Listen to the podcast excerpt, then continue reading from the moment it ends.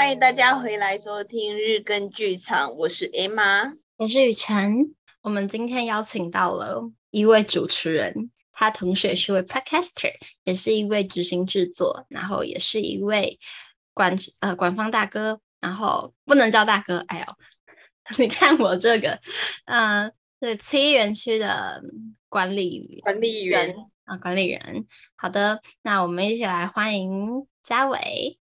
好，大家好，我是嘉伟。嘉伟的第三集，我想要先问一个问题，因为我们上集的尾巴聊到了订便当的艺术，那我想到有一件很麻烦的事情是迟到观众，迟到观众这题怎么解？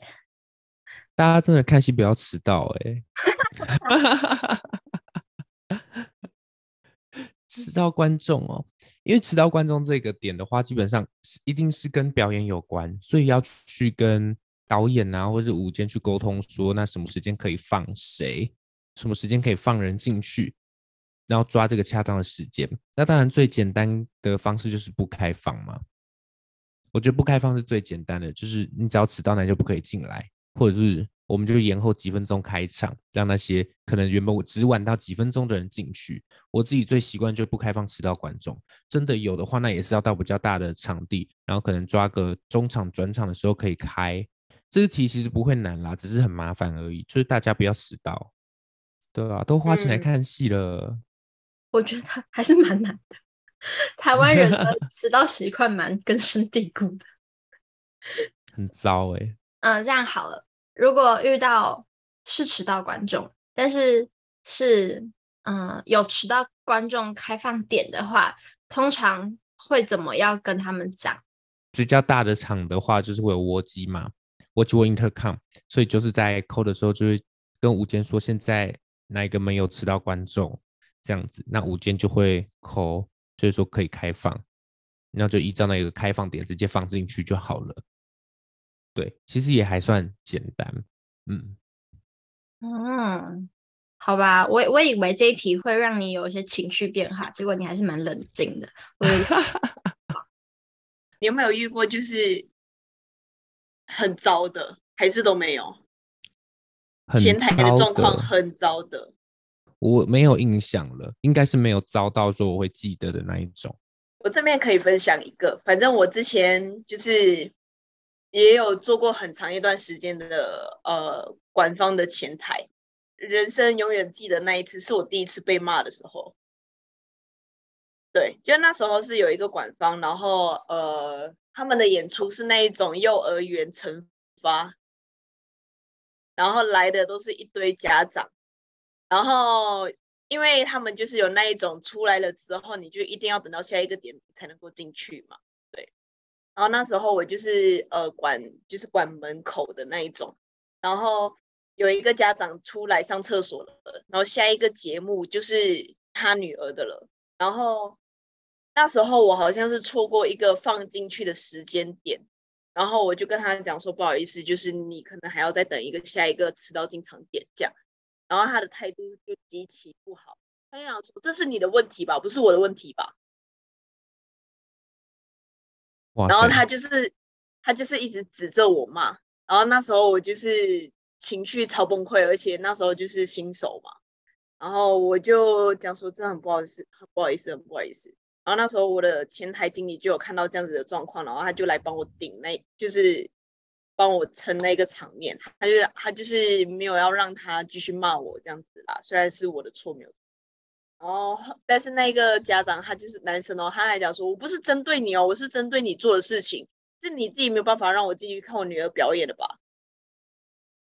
然后我就，然后当下我那时候好像过没多久，然后我就自己一个人在外面哭，好辛苦啊，超惨的，这是很，这是外面的那种呃，管方管方那种会一定会遇到的状况，很可怕，超可怕的。希望嘉伟之后永远都不要遇到，有遇到的话一定要骂回去。那刚刚讲到就是行前通知，我就会想到邀请贵宾这件事情，有时候也是执行制作会做的。你有过相关的经验吗？我邀请的都也不能讲很随便啦，但我就是之前学生制作时要邀请的都是直接去找老师本人问，这个对我来讲也没有难，或者做邀请卡给老师。那老师可以确定哪一天来的话，就哪一天来。我自己做校外的制作的话，因为邀请老师都是大家各自看想要邀请谁，然后我再请他们跟我说，我就帮老师留票这样子。因为我自己是没有做到慎重到说大家想要邀请一个很慎重的谁来。我我们至少我们邀请的老师没有这一种的。未来有就是独立的剧团的制作，想要扩大规模，需要做这件事情，你有想过要怎么做？哦，我懂你意思了。那这个真的要蛮审慎规划的诶，就是要邀请谁或是金主 来看戏的话，好像真的是要要留那个位置。我觉得可能就是写信之类的吧。我现在想到，因为这题有点突然，但我那脑袋想到大概就是写信吧，写信邀请，然后隆重的邀请他们。可是我觉得对于那些可能大企业的财团来说的话，他应该也是知道你要他的钱。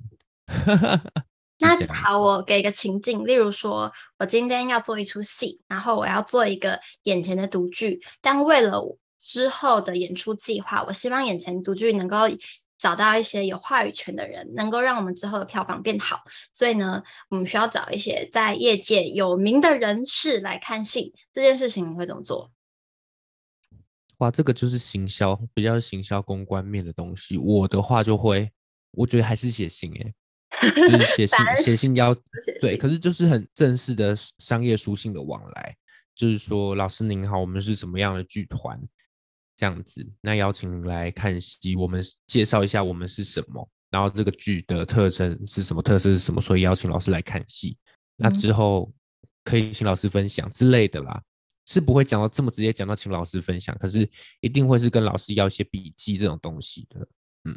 我我觉得这题超难的，因为对我来说，我要去 reach out 一个我不认识的人，然后请他来做课，是件很困难的事情。嗯嗯嗯，对我来说，他可能也是在做这个角色里面的一个挑战，这是我的想象。嗯，对。再来一个就是票务，其实大家可能都对票务系统不是太熟悉，有。对于要去刷票啊这些事情，有趣的事情或是崩溃的事情吗？刷票哦，就是要你要算得很清楚吧，尤其是点票这件事情是要非常非常细心的。就我之前有一档就是被被票弄到崩溃，就是因为票务不是我本人哦。我其实自己有一个做行政的算是坏习惯是。我东西都自己做，基本上我东西都自己做，除非真的多到我需要发包给别人，不然的话，其实以我们学校学制的规模来讲，根本不需要到这么多的职位，各式各样的部门都一样。就行政，你还要独立一个总务一个，票务一个，然后行销一个，平面一个，不需要这么多。行政，我的行政组只要有行政统筹跟平面设计，还有几个到时候能够来能来站前台的前台人员就够了。就是学校的东西没有这么难，只要有这么总务还要一个人算钱，那他算完钱之后他要干嘛？在这个制作里面，就大概是这样子的概念，所以并不需要这么的复杂。所以在那个时候，我觉得很很痛苦的事情就是票这件事情被因为班长的关系，每个人都要有位置，所以票这件事情是有一个专门的票务在处理的。那那个人就非常不细心，处理的非常的差，可能有时候都有漏记很多东西这样子。就变成说，你正在点票的时候会有非常大的困扰跟麻烦，那是我最崩溃的一次吧。就是想说，这这个东西一定要是给非常专心的人的的人来弄，而且其实跟两厅院调票这件事情是有非常多的美角在里面的。就是我不知道大家知不知道，就是买票，你今天要去看戏买两厅院的票的时候，这很酷哦。可能有些甚至连制作团队自己都不知道。你去调票的时候，我们通常买票两千元票嘛。你如果直接去 ibon 买的话，跟你你付现金买，跟你刷卡买，这两个抽成是不一样的。哦，是啊，我真的不知道哎。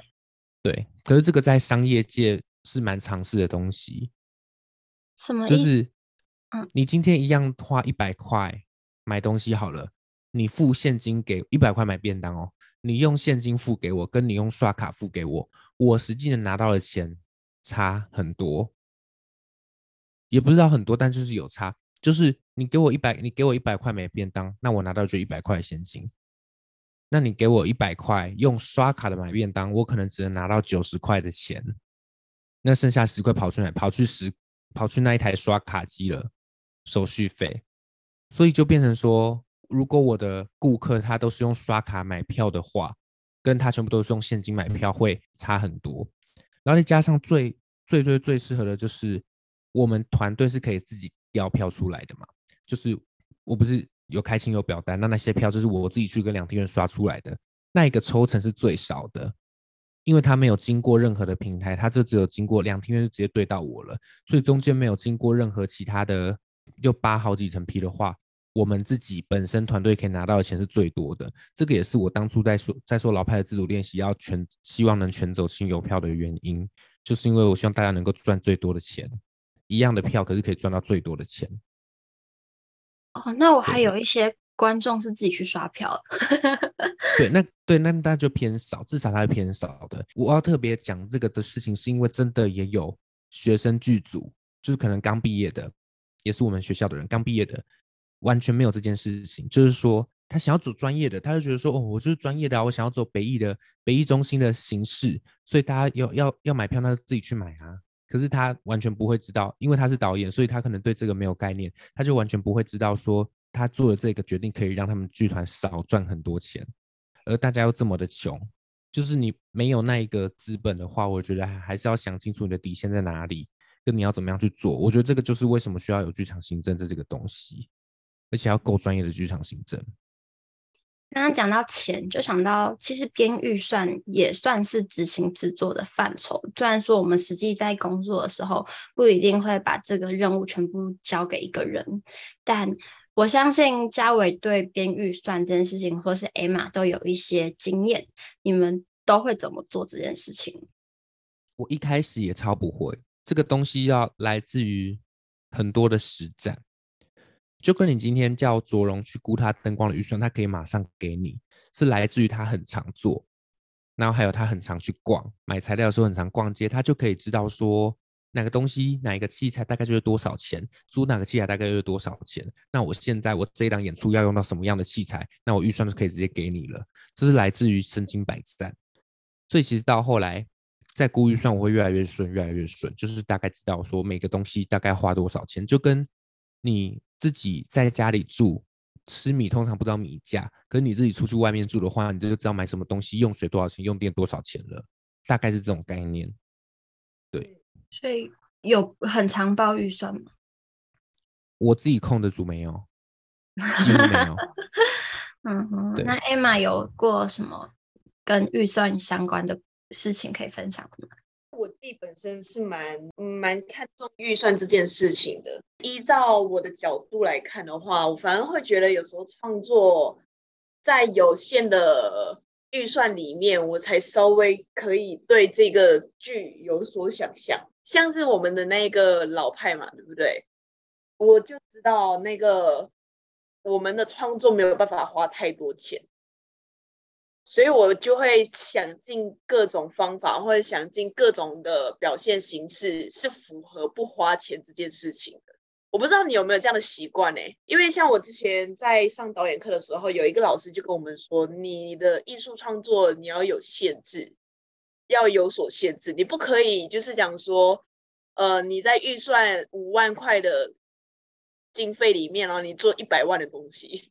像我自己做本身做创作的时候，通常都会看预算。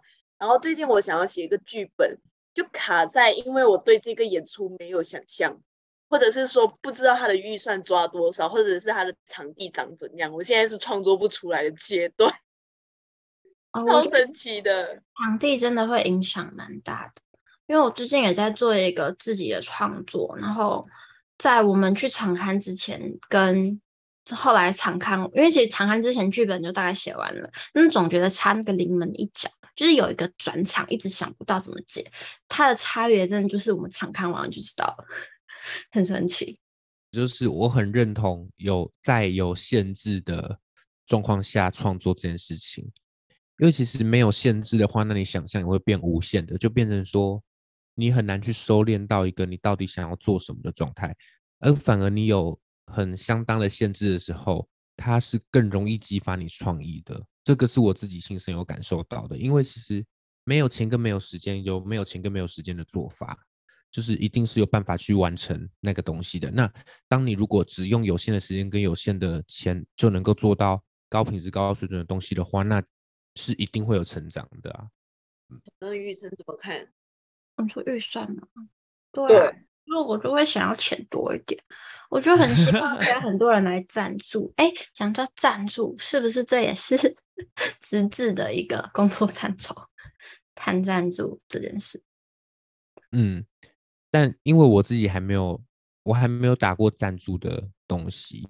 所以我还没有这么熟，不过我之前是有听过一些怎么怎么写赞助计划书，或者怎么样去谈这个东西。我们应该要，我们应该要弄一个制作，然后就是需要嘉伟做这么多事，就是 刚刚讲的，就是讲，就是要要要让家伟去找贵宾，然后要让 嘉伟去拉赞助。上一次我跟，嗯，上一次我跟林嘉伟有去听一个。行销讲座，它里面就有教怎么拉赞助啊。那嘉伟愿意分享一下吗？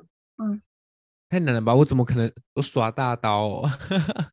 应该说这件事情的话，我觉得这个就是有趣的地方。就你在剧场的哪一个位置，都就算行政也还是有创作的成分在，或是你也必须要有那样子的敏感度。我觉得剧场行政最珍贵的地方，就是因为我们还是剧场相关的人，所以我们有那样子的 sense。对于人的敏锐度这件事情来说，当你要去拉一个赞助的时候，你必须要很了解说对方要的东西是什么，你才能去给他你身上所有的东西。假如说他要的是一个理念，好了，一个社会，一个社会企企业的社会理念之类的东西，那你的作品能够带给他这个东西，让他有这个效益吗？就是在于谈赞助这件事情的话。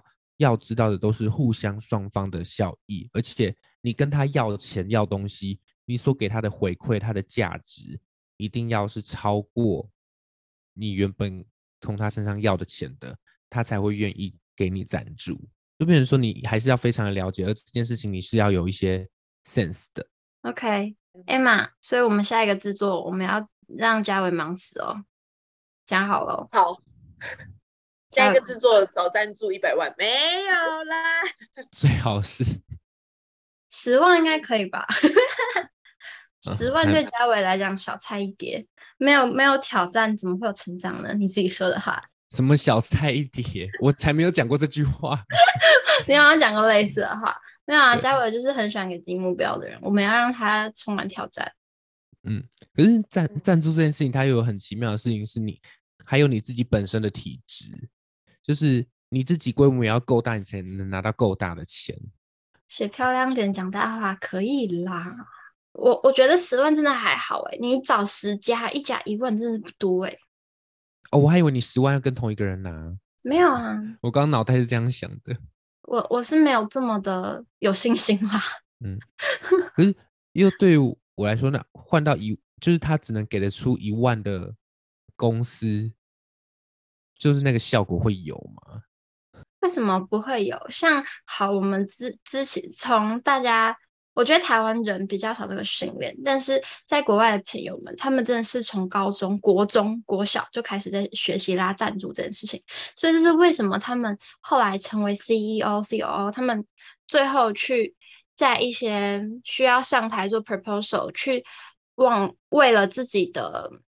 提案去争取的时候，能够这么的有这一个训练能力，因为这是他们从国小就在练习的事情。就是每一个国小生，他们都都都需要拉赞，为了自己的社团，为了他们的演出，为了他们的一些 project，或是他们有一些某些 program，嗯，就是要做这件事。我觉得这是台湾文化里缺少的训练，但这件事情真的没那么难。嗯，哎，你这样讲到的话，会让我想到就是。大家会对于拉赞助，我不知道听这个节目的可能国高中生有多少，可是大家会对于拉赞助这件事情会有非常深的误解，就是好像走路，尤其是社团，走路去扫街，然后跟附近的店家拿钱，他们就觉得那个是拉赞助了。对，这个会是非非非常严重的。而有些可能刚上来大学的那些弟妹们，有时候看到他们是用这样子拉赞助的时候，我就想说：我的天哪，都大学了，不要再玩这种小朋友把戏了。就是我觉得像雨辰刚讲那个方式是很好，就是要提案，然后去跟那些人拿钱。而那你必须要讲得出一个专业的东西，然后贴出一个专业的简报去拿钱。我觉得这个才是真正的要赞助，这个才是对的。嗯。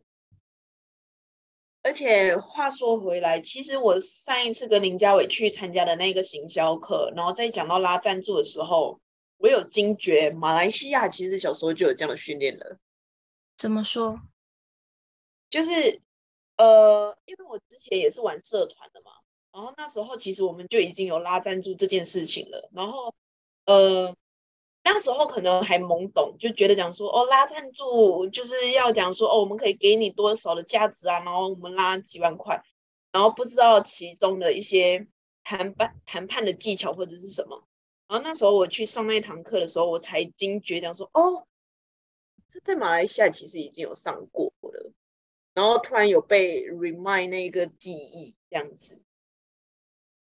嗯，我们之前有一集是邀请了一位，嗯、曾经在 KKBOX 做校委员大使的女孩子来分享。那虽然他现在的主业是做广播的企划，但他那时候就有说，他们在 KKBOX 做大使的时候，有一个任务是要去审查那些计划，就是你要不要去赞助。对方就是以 KKBOX 的名义，因为很多很多的大学会投那些企划书给 KKBOX，可是 KKBOX 不可能全给啊，所以他们就要去审查哪些他们觉得可以给，哪些不能给，就是这件事情也是需要一个眼光跟专业的。嗯嗯，好，然后顺便顺便来帮他 remind 那两那集非常精彩哦，讲到一些他做演唱会啊，电视台背后的制作。执行制作或者是像是企划的工作，是在第二季的第八、九、十集，大家可以回去听。好，那我们接下来呢？我们刚才聊又聊回来了执行制作的几个工作嘛，对不对？好，那对，我接下来想问的是，嘉伟自己是不是也有在写字？写字，嘉伟有一个 IG 的。账号叫 Daniel blah blah，就是家纬碎碎念，它里面有一些自己的想法，它会记录在这个 Instagram 里面。为什么会想要做一个专门放自己想写的东西的一个账号呢？我定它其实非常的深层的，就是真的是我自己的想法，我有点把它当做日记在写了，只是我知道这个是会给大家看到的日记。就是我很喜欢想一些事情，然后把它挖很深很深，就是思考。假如说我真的有一些自己的想法的话，我就会把它写在上面，或甚至是我自己最深处的焦虑，我也会直接把它写下来。就是开始做这件事情是跟刚刚 Emma 讲到我们去一起去上那一个课有关。就是那堂课虽然他去他讲的都比较是剧场行政或者是一些赞助的这些事情，可是我反而听到了很多会让我。这些东西会让我间接的开始重新思考，说那我未来到底要做什么？我到底要往哪一个方向前进？我会觉得说我应该要好好的去把自己整理一下，整理清楚我到底有什么样的想法，我有什么样的东西我可以拿出来用，或者是我此时此刻我现在的害怕的点是什么？我觉得这个东西我要好好的去面对它，去好好的审视它，我才知道我接下来要怎么做。这是一个点。另外一个点是，我觉得每个人的面相有很多吧。我没有长辈不要听的那一种很泼辣、很色情的面相，讲话很凶的面相。那我现在也有比较，现在在录制跟剧场比较中性的面相。那我在家纬碎碎念就是比较内心的面相。我觉得每个人的面相都是蛮不一样的，所以对我来说，有一点是家纬碎碎念，有一点像是在平衡我长辈不要听的面相。对，就是如果以策略面的话，我怕大家觉得我我跟 Emma 真的是两个疯子，但实际上不是啊。就长辈不要听这个东西，是我们刻意把它营造成这个样子的。因为我我讲回来，怎么不要听好了？为什么会做这个节目？其实也是来自于我的焦虑。其实我现在做任何东西都来自于我的焦虑。我希望我能够有成绩，所以我希望我能够，甚至我连在讲干话的时候，他都能有产出啊。因为我跟 Emma 本来就很常讲干话了，所以如果能够把它做成一个东西，它有机会被大家听到的话，那我们的干话就不会是干话了。这个焦虑可以换钱。OK，这个焦虑是从小都有的吗？最近非常严重，所以他是随着年纪越来越大。对，年就是你年纪越来越大，可是你你已经到了那个年纪，可是你的成就没有到那个年纪的时候，你会非常害怕。我我现在感受最深的就是二十五岁，嗯，这个阶段，这个种子是哪里来的？你有发现过吗？很难呢，我我自己找不太到，我就是。偶然就发现说我的速度有点太慢了，跟我好像应该要有更多的东西才对，就是已经哦，我蛮早的这样想，就是我觉得二十五岁是一个很重要的里程碑。如果二十五岁自己还没有到有一些成就的话，我就会觉得蛮糟的吧。哇，嗯，了解了。现在你二十五岁只剩下没多久。只剩几个月而已了，所以就很紧张了。这个紧张感。那有谁是到二十五岁，你觉得他长成了二十五岁该有的样子的吗？大部分的人没有。那你干嘛？就是就 是没有，这就是当你自己给自己立目标的时候，你不会就是看别人怎么样的吗？那你为什么要给自己立这个目标啊？我就是觉得二十五岁没有很年轻啊。然后呢？然后就应该要达到应该要有的样子，因为甚至很多人他可能到二八二九的时候，他们已经是一个龙头了，可能是已经是一个大家知道的面相了。我觉得有可能是因为我们现在社群比较泛滥吧，大家的速度会变很快，因为社群因为网络发展的关系，大家速度会变很快，要成功其实没有像以前讲的这么难了。然后我们也能够很轻易的就看到跟我们一样年纪或者是比我们年轻的人，他们都已经达到那个面向了，那你就会觉得说自己应该也是要有机会的吧？那何不试试看？嗯，那你把李安放到哪里去了？李安他是那个年代的人，就是怎么说？可是我觉得你刚刚讲到的社群速度变快，反而是因为这个原因，所以我们看到了所有人最光鲜亮丽的样子。但平心而论，你可以上到我们节目，你何尝不是我们心目中非常有成就跟知道自己在干嘛，可以给大家鼓励的人呢？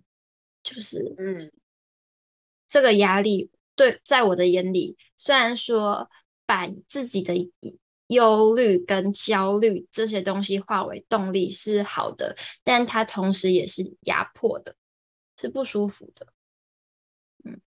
我我是会觉得有点心疼啦，就是，嗯，我还好啦，就是这个其实也是矫情一点哦，我就我就直接把我真心想法跟大家讲，这个也是造出来的形象，就是我会把那一个趴树，就是我在长辈不要听，那一定是把我最邪恶的那一面放最大，所以就变成说我在家里碎碎念，我也是把最脆弱的一面放最大，可是我真的很脆弱吗？这个是心机比较重的地方。对啊，可是我我刚刚觉得你讲的很好，你真的很脆弱嘛？但是，嗯、但是好像没有达成你想要的高度，你就会觉得脆，你就会觉得不够强大，应该是这样。哦，这这是确实啦。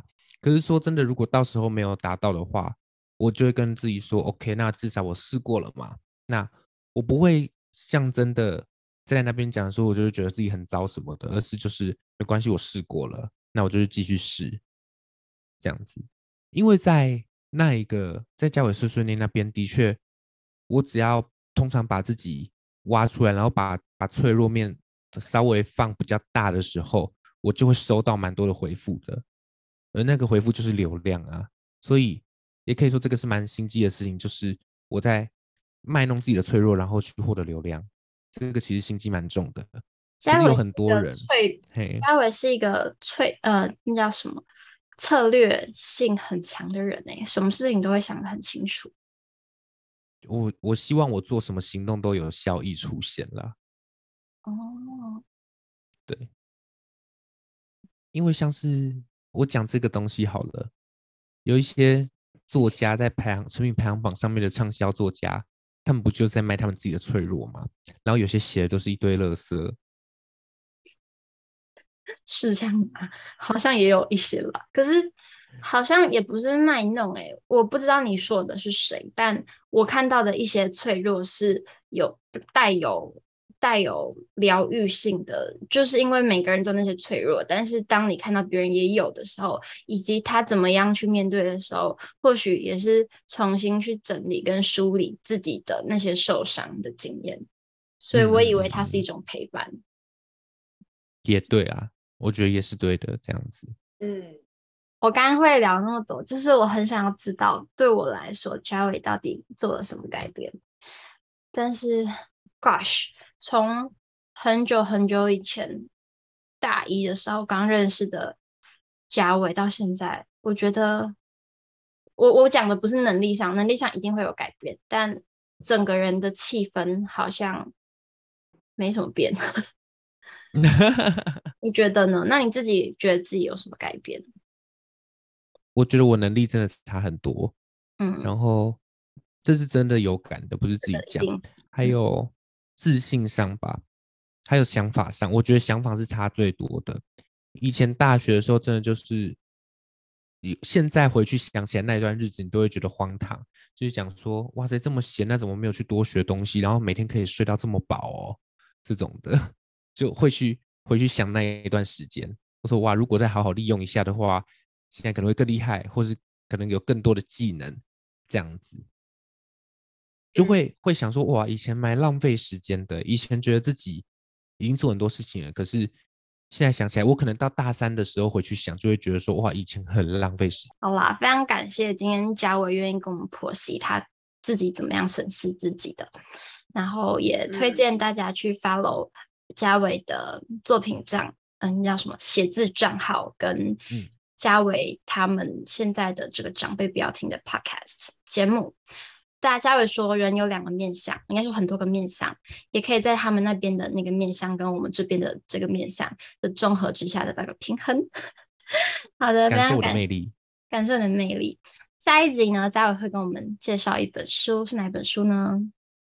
我我会讲无限赛局。哇哦，酷！好的，那我们赶快期待明天见，谢谢大家，拜拜，拜拜，拜拜。